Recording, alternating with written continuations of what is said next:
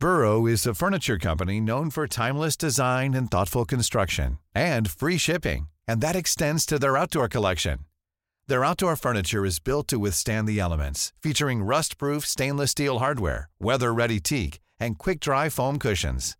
For Memorial Day, get 15% off your Burrow purchase at burrow.com slash ACAST and up to 25% off outdoor. That's up to 25% off outdoor furniture at burrow.com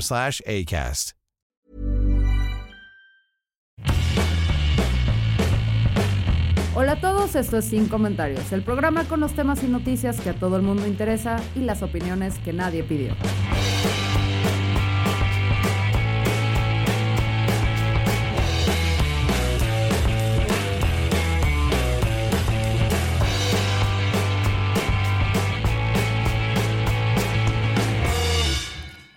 ¿Han escuchado alguna vez la historia de Pedro y el Lobo? Eh, a quienes no la conozcan, básicamente se la resumo. Es un niño que tenía que cuidar unos borregos, ovejas, diputados o senadores, da lo mismo, a las afueras de un pueblito. Y encontró que era muy divertido gritar lobo, lobo, lobo, para llamar la atención de la gente del pueblo y que, este y que estas fueran a rescatarlo. Después de unas cuantas falsas llamadas de atención por parte de Pedro, la gente dejó de acudir a su llamado porque dijo, me, seguramente no está pasando nada ahí, ¿no? Hasta que sí pasó, hasta que un día llegó el lobo y Pedro al gritar, pues ya tenía tan harto al pueblo que nadie fue a su rescate y en esta historia de esta persona que no tiene tacto y probablemente la, la de los hermanos Grimm, si es que es un cuento de los hermanos Grimm, porque si los leen, los originales, no son para niños, son espeluznantes, pero ese es otro episodio. Probablemente el lobo terminó siendo como que el snack de un, de un lobito ese día, el pobre Pedro. Esto está pasando, este fenómeno de Pedro y el lobo, está pasando en otras áreas, en nuestro discurso o discusiones públicas. Por ejemplo, lo vemos muchísimo con López Obrador cuando ante cualquier persona que se le oponga, no importa en qué lado del prisma político esté, sea de la ultraderecha o esté más del lado izquierdo posible y conocido, si tú estás en contra de López Obrador, de sus acciones, de sus programas o de sus seres queridos, Sheinbaum, tú eres automáticamente un conservador. Malditos conservadores. Tan es así que en Wikipedia, si tú te metes a la versión de México y pones conservador, dice persona que se opone a López Obrador y el significado original de la palabra ya lo perdimos, ya no aplica, ya no lo entendemos y tenemos que buscar otra definición.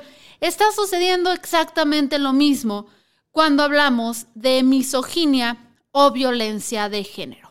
Les voy a poner un ejemplo que me sucedió precisamente hoy en la mañana y el motivo por el cual se detona este podcast. Hoy en la mañana se mete Susana Ochoa, que es la líder y diputada plurinominal que alcanzó a meter futuro Jalisco en este, en este, ¿cómo podemos decir? En esta rotación de diputados. Susana fue al programa de Gonzalo Oliveros, real, que lo pueden escuchar también en Spotify, hablar sobre una acción chida que está teniendo en cuestión de los derechos reproductivos de la mujer y más concreto con el tema del aborto. Y dentro de este programa Gonzalo hizo un cuestionamiento válido en el que le decía que si la postura que había tomado Kumamoto me parece que en las elecciones del 2015 ante este tema, aborto, había afectado negativamente a la discusión de hoy. ¿Cuál fue la postura de Pedro en ese momento? Aplicó el Kumamotazo, dijo, yo quiero ser un puente, yo no voy a tomar posturas, mucho menos posturas controversiales, que puedan hacer que pierda seguidores, eh, fresas y conservadores, que son mi mercado meta aquí en Jalisco. Entonces, Pedro Kumamoto básicamente se vio súper tibio y no tomó postura al respecto. Ok, pseudo partido de izquierda. Entonces, Gonzalo hace esta pregunta y Susana de la Rosa, en vez de voltear y decir algo que era evidente y claro, sí, sí fue muy negativo que el, que el partido que era el más innovador, el de los jóvenes, el que de las mujeres, el de las personas no binarias, el que traía esta agenda como que súper disruptiva, haya tomado una postura tan tibia ante un tema medular de la discusión, pues progresista de hoy en día. Susana de la Rosa no dijo, si dijo Choa, perdón, es de la Rosa, mi culpa, ando ya cansada. Susana se fue tan por las ramas que llegó al árbol de es que Calderón, casi casi le faltaba, es que el PRI robó más. Y Gonzalo la aterrizó y le dijo, no, no, no, no, a ver, a ver, estamos hablando de aquí, sí o no con este pedo. Y yo comenté en la sección ahí de Instagram, porque real lo hacen todas las mañanas de 8 a 10 de la mañana, es un buen programa ahí en, en el Instagram de Gonzalo Oliveros para que se conecten. Em, pues yo dije, güey, esta morra nunca le vas a sacar una respuesta directa, como no se la puede sacar a nadie de Futuro Jalisco.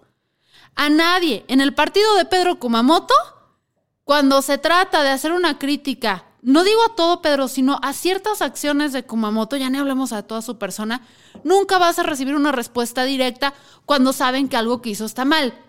O lo van a defender. Entonces, yo hice este comentario así como no le vas a sacar ninguna respuesta a esta morra nunca directa de esos temas porque es la verdad y es lo que ha demostrado a lo largo de los años.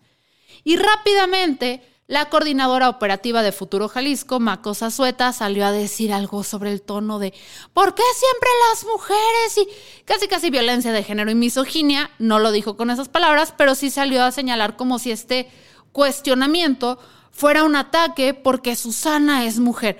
Perdóname, pero no. Susana hubiera podido ser hombre, persona no, binaria o lo que quisiese, y el cuestionamiento hubiera sido igual de válido, porque no estábamos trayendo a colación su género, sino a un hecho universal que sucede también en otros partidos, como lo vemos en Morena, en el que se defiende a capa y, estado, a capa y espada lo que un líder, un mesías, dice. Y estos cuestionamientos son válidos y salir a acusarnos de conservadores o de violencia de género no ayuda a que toquemos los temas centrales de una discusión y que se vale tener. A mí ese rollo, y que ya lo hablo un poco en el podcast de historia, donde hablo de historia para tontos, donde también las historiadoras, y lo publiqué en mi Instagram, de repente me escribieron historiadoras para decirme que era violencia de género lo que el mapita con ojos estaba haciendo, que es comunicar historia, porque la mayoría de las historiadoras son mujeres y como este güey le están llegando patrocinios de marca, entonces eh, les está quitando dinero a ellas cuando ellas realmente de donde sacan el dinero son de becas y cuestiones que nada tiene que ver con el ingreso del mapita. Yo dije que era una, una versión muy chafa de Pedro y el Lobo, porque al estar tanto señalando de violencia de género, cosas que claramente no es violencia de género o misoginia, donde claramente no hay misoginia, estamos abaratando un discurso. Y aquí voy a leer algo de, de Grace Digger, así se llama en, en Instagram ella, que dice, todo es misoginia excepto lo que sí es misoginia. ¿A qué se refiere esa frase? Dicha frase se refiere a que el concepto de misoginia ha sido abaratado a tal grado que muchas feministas, sobre todo de carácter transfóbico, que esto también yo lo veo mucho en las transfóbicas y en las políticas, en esas dos, eh, han tachado de misoginia a cualquier persona que les cuestione su pensar, proceder, actuar sin haber sido lapidadas, silenciadas o criticadas por aspectos inherentes al hecho de ser mujer o tener una expresión de género femenino.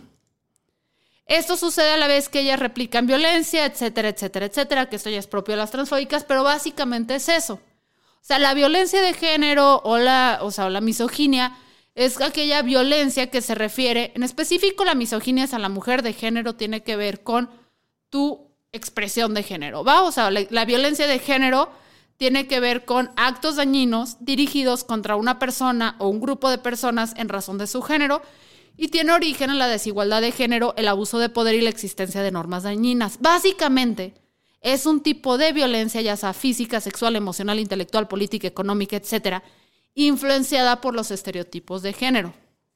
En la misoginia tiene que ver, eh, la violencia contra las mujeres tiene que ver contra su, este, su género como mujeres. En el tema de, o sea, pero también lo podemos ver, la violencia de género también puede ser en algunas ocasiones, y me cuesta más trabajo pensar ejemplos, pero también puede ser cuando violentamos a una persona por los estereotipos que pensamos de ellos como hombre, etcétera. Pero la verdad es que las estructuras del poder se emplean muchísimo más contra las mujeres. Personas como las transfóbicas o políticas, en este caso como Macosa Sueta y muchos seguidores de Futuro Jalisco, pero también de otros partidos, no es exclusivo de ellas, tampoco voy a voltear y decir todo es futuro, no, esto es una trampa que ya sucede constantemente, o sea, donde traemos, cuando estamos discutiendo con una persona y no traemos argumentos o nos está dejando evidente, sacamos algo de contexto, los acusamos de homofobia, de misoginia, de todo, para no tratar el tema medular, para no tratar el tema central. Y les pido una disculpa de antemano por el audio que les voy a poner. Sé que este comunicador no es su favorito, pero yo ya traía en agenda hablar de esto cuando reventó una nota en medios que creo que a pesar del comunicador, que ojo, nunca estaré de acuerdo con él, pero creo que ilustra bien este caso, em, pues miren, escúchenlo de sus propias palabras. Finalmente lograron que se investigara a Alejandro Andrés Manuel, se sometió a votación y para sorpresa de nadie, Morena frenó cualquier posibilidad de esclarecer esta situación. Y desde aquí le mando todo mi apoyo y solidaridad a José Ramón López Beltrán y su familia. Y también se los digo, fue, es y será un honor estar siempre con Obrador. Es un honor estar con Obrador. Esta estúpida, la dije estúpida, quise tarada, es Berta Carabeo, senadora de Morena de Chihuahua. Me lleva la verga. Señora, tantito más arrastrada y babosa y le crece caparazón, mija, ¿eh? Poquito más lambiscón y se le escalda la lengua con el presidente. Se supone que eres de Chihuahua, mamacita. Yo soy de Chihuahua y tus pendejadas no me representan. Usted no ama México. Miren, lo voy a dejar ahí. Em, porque Berta... Eh, miren, ya independiente de que si es un discurso violento, sí, ese sí, sí es un discurso violento, pero yo no voy a venir aquí a lavarme las manos y decir cuando yo también le he mentado la madre a otras personas y todo. Repito, nunca justificaré a Chumeli nada, pero sirve para ilustrar este punto. Berta, eh, Berta, ay, ay, ay, ay, cállate, Berta, espérate, no me voy a denunciar a mí también. Berta Carabeo es una senadora de Chihuahua, eh, de Morena en Chihuahua, y pues básicamente hoy da en conferencia de prensa, anuncia esto. Realmente me parece muy extraño que no he recibido ninguna muestra de sororidad por parte de las senadoras panistas, quien hasta hace muy poco tomaron la bandera del feminismo, pero por sus omisiones es claro que es mero oportunismo. Mira, quiere hablar. Realmente veo que no están comprometidas con sus compañeras legisladoras y con las expresiones misóginas que recibimos de manera sistemática. Ojo, las senadoras, independiente a su partido político, independiente, y esto sí voy a estar de lado, hoy, hoy es día de estar del lado de pura gente que no debería. Sí es cierto que las senadoras y las políticas en general y las comunicadoras y las mujeres constantemente recibimos ataques misóginos. Pero sigamos escuchando. Por eso también quería mencionar esa contradicción de las feministas de ocasión del PAN. Asimismo, a los tres deleznables personajes se los digo desde aquí. Soy Berta Carabeo, mujer luchadora social, maestra universitaria y senadora de la República.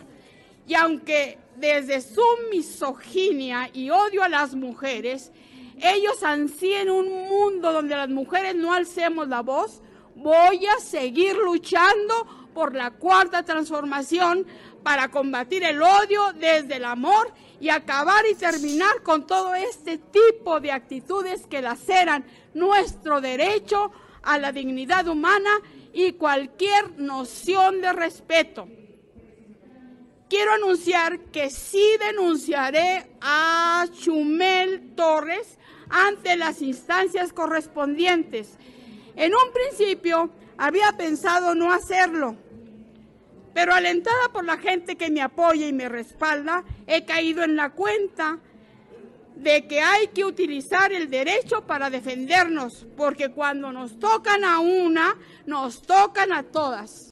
Usar el derecho a defendernos o abusar de un discurso para justificar tus mamadas. Y esto lo digo independiente a tu género, por favor no me denuncies. Y si sí adelante dudo mucho que proceda.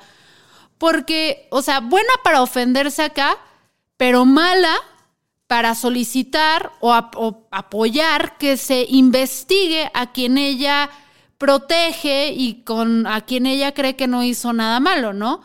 Pero ya no yéndonos a discusiones que tienen que ver con lo de la casa gris y el hijo de AMLO y el pobre desempeño de los senadores, porque eso ya lo hablé en otro episodio, a la hora de traer rendición de cuentas, cuando hubiera sido mejor, y ahí sí López Obrador se hubiera visto diferente y Morena también al decir, hasta mi hijo se audita. Vamos a dejar eso a un lado. Como ya les expliqué, la violencia de género tiene que ver y está influenciado por los estereotipos de género. Va la violencia política, porque esta senadora está denunciando o dice que denunciará a Chumel de Torres por violencia política de género. ¿Qué quiere decir cuando aplicamos este concepto? Ok, se habla de violencia política contra las mujeres en razón de género y esta es la página del Instituto Nacional Electoral. Uno, cuando la violencia se dirige a una mujer por ser mujer, es decir, cuando las agresiones están especialmente orientadas en contra de las mujeres por su condición de mujer y por lo que representan en, términos simbólicos bajo concepciones basadas en estereotipos, incluso muchas veces el acto se dirige hacia lo que implica lo femenino y los roles que normalmente se asignan a las mujeres. Segundo requisito o componente de la violencia de género política, cuando la violencia tiene un impacto diferenciado en las mujeres, esto es, cuando la acción u omisión afecta a las mujeres de forma diferente que a los hombres o cuyas consecuencias se agravan ante una condición de ser mujer y ve cuando les afecta en forma desproporcionada a lo que le afectaría a un hombre. Y aquí es donde yo me hago el cuestionamiento.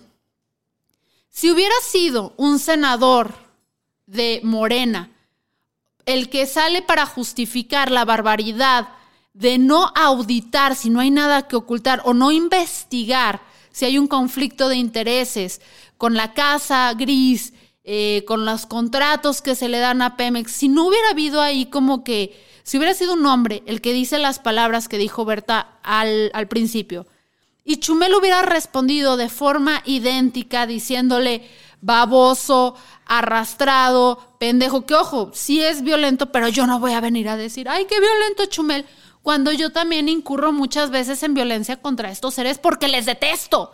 Detesto la clase política y no he encontrado una sola excepción que me haga decir, bueno, eh, no ando tan violenta contigo. Si Chumel hubiera usado esas mismas palabras contra un hombre, estaríamos hablando de violencia de género o o, por ejemplo, no aplicarían algunas cosas porque los roles son diferentes. Por ejemplo, si Chumel, y esto es algo que yo no pienso y se me hace un término terrible, si Chumel hubiera dicho pinche vieja machorra o malcogida, ahí sí ya estamos hablando de algo que se usa principalmente contra las mujeres. Que ojo, ¿eh? Ni estoy diciendo que yo, yo, o sea, yo no pienso eso de Berta, quiero decirlo, nada más tenía que encontrar algo para ilustrarles. Ahí sí estaríamos hablando de algo que está específicamente orientado a las mujeres y les afecta.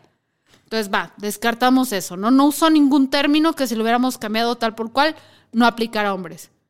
Y lo que dijo tampoco tiene un impacto diferenciado entre hombres y mujeres. Por ejemplo, y no es este el caso, pero sirve para ilustrar, si estamos señalando a un político de promiscuo, ay, tú eres un promiscuo, etcétera, no es igual a si señalamos a una política de promiscuo, porque sabemos que en el contexto mexicano, decir un hombre promiscuo y decirle a una mujer que es una facilota, no tiene el mismo impacto.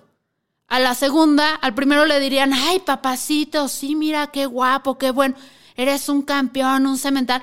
A la segunda le estarían pidiendo el divorcio porque, ay, Dios mío, aunque no fuera cierto. Entonces, considerando que estas dos variables no aplican, me hacen pensar que Berta está abusando de este discurso de violencia de género para desviar la atención y como que pues darle un manotazo a Chumel, que a Morena le encanta darle manotazos a Chumel, que, no estoy en desacuerdo, ¿sabes? O sea, creo que Chumel es un ser muy cuestionable en muchas cosas, pero hay que mantener las debidas proporciones y las perspectivas de por qué estamos ocurriendo. Dejemos a Chumel a un lado porque odio tener que defenderlo, me siento sucia, acabando de grabar este podcast, me voy a tener que ir a bañar con cloro para poder como que quitarme esto que siento en todo mi cuerpo que... Pero sí me parece un buen ejemplo para ilustrar de cómo políticos están abusando, políticas específicamente y otras instancias, pero miren, no me quiero meter con personas que no, porque acá se trata este podcast de cuestionar al poder y quien abusa de discursos y todo. Veo cómo hay un abuso de, y no voy a decir pseudo feministas, porque chance muchas de estas mujeres sí son feministas, pero encontraron ahí como una línea de oportunidad para desacreditar a aquella, a cualquier persona que las critique de manera violenta o no, eh, y le dan, ¿sabes? O sea, le dan porque sabe que eso va a enardecer. Pero también que vengan a apelar y decirnos estas figuras y estas personas de decir, esto es violencia de género, también creo que es un insulto para aquellas mujeres que sí militamos y no con el movimiento feminista, porque muchas de nosotras nos hemos dedicado, nos hemos declarado antipatriarcales en vez de feministas, precisamente por los discursos de odios y el maniqueísmo que empezamos a ver en el, en, en el movimiento. Otras han decidido seguir luchando muy respetablemente y con muchísima enjundia desde el movimiento para que esto no suceda.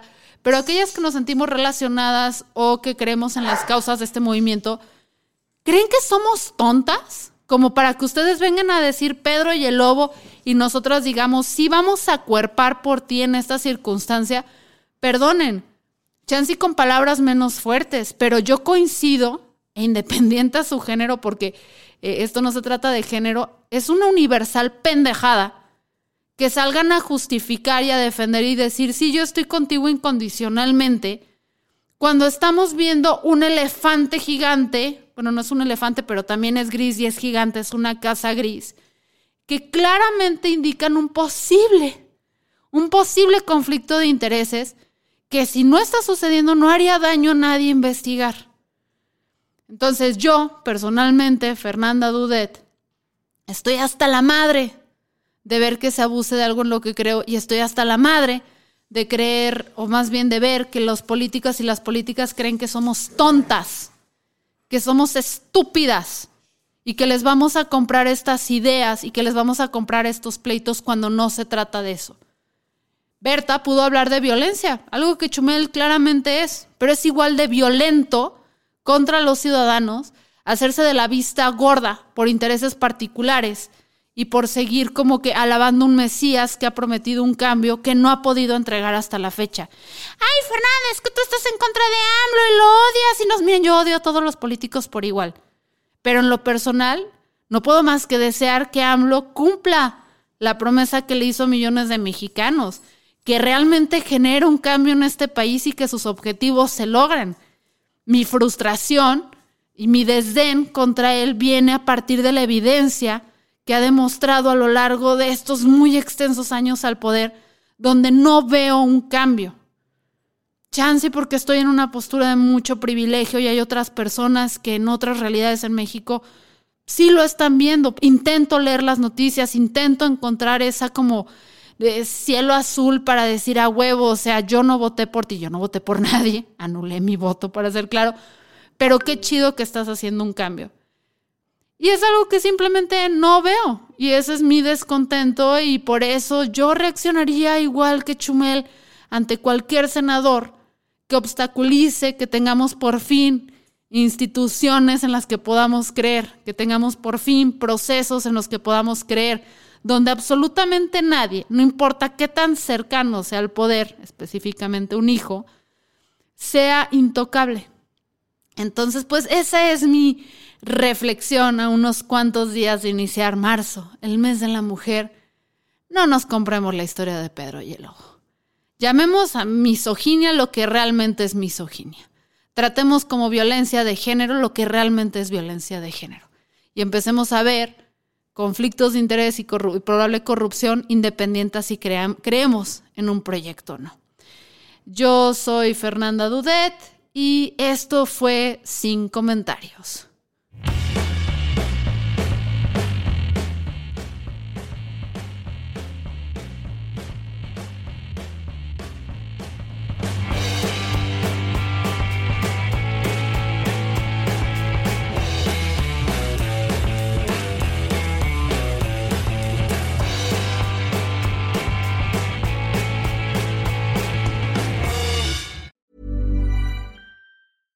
Hey, it's Paige DeSorbo from Giggly Squad. High quality fashion without the price tag. Say hello to Quince. I'm snagging high-end essentials like cozy cashmere sweaters, sleek leather jackets, fine jewelry, and so much more. With Quince being 50 to 80% less than similar brands. And they partner with factories that prioritize safe, ethical, and responsible manufacturing. I love that. Luxury quality within reach. Go to quince.com slash style to get free shipping and 365 day returns on your next order. Quince.com slash style.